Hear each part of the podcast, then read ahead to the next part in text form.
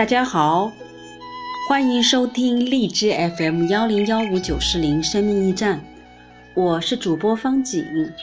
我们今天继续阅读 M 斯科特派克所著的《少有人走的路》第二部分，爱。今天的主题是爱的神秘性。我在前面已经提到过，爱是神秘的，迄今为止。爱的神秘性一直被人们所忽视。我回答了有关爱的诸多问题，但仍有一些问题难以解答。比如，爱究竟从何而来？有的人为什么始终缺乏爱？爱是推动心理治疗的重要元素，而爱的缺乏则是导致心理疾病的主要原因。既然如此，为什么有的人成长于缺少爱的环境，经常遭受别人的忽视和虐待，却健康的度过了童年和青春期？他们长大以后，即便没有接受过心理治疗，没有得到更多的爱，为什么仍然能健康成长，甚至接近完美呢？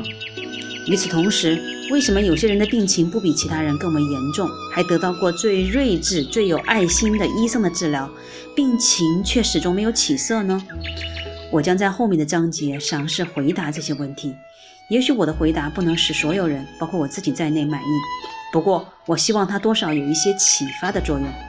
我在论述爱这一题目时，牵涉到的一些相关问题，我通常略去不谈或一笔带过。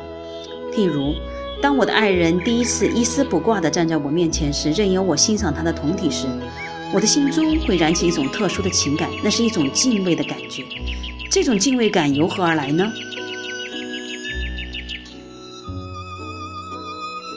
可敬畏的感觉又有什么用呢？为何还有敬畏这一因素呢？我为什么会体验到美呢？美又是从何而来呢？我说过，真正的爱，其对象一定是人，只有人的心灵才具有成长的能力。可是，我们又如何解释其他形式的美，同样能够带给我们强烈的爱的感觉呢？比如，从事木雕的工匠呕心沥血创造出的不朽的艺术作杰作，还有建筑于中世纪的精美绝伦的圣母雕像。以及古希腊特尔菲特尔菲城那座战车御者的青铜像，这些作品都没有生命，可是他们的创作者不都是怀着无比深厚的爱吗？他们的美不正是来自创造者真诚的爱吗？大自然的美不是同样让我们倾心吗？我们有时把大自然称为伟大的造物主，这并非没有道理。为什么面对美？我们会奇怪地产生哀愁乃至欲哭的冲动呢？为什么几个小节的音乐旋律会让我们魂牵梦绕、唏嘘不已呢？我清楚地记得，多年前我六岁的儿子做完扁桃腺切除手术，从医院回家的第一个晚上，见我疲倦地躺在地板上休息，就跑过来抚摸我的背，我的眼眶瞬间涌出了泪水。这又是什么原因呢？显然，爱的许多方面，人们至今仍难以了解。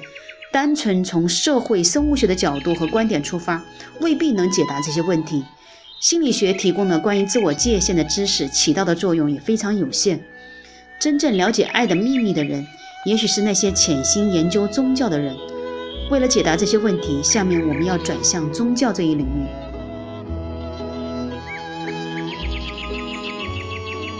好的，今天这一。节呢，只是在整个第二部分的一个过渡，就是爱的神秘性。我们从爱的自律、冲突、心理治疗等等这些观点，一个个讲述到了爱的神秘性，对吗？嗯，一说到神秘性，就想到了宗教。我倒是很好奇，它后面宗教会说到哪些问题呢？那我们继续期待，期待下一次。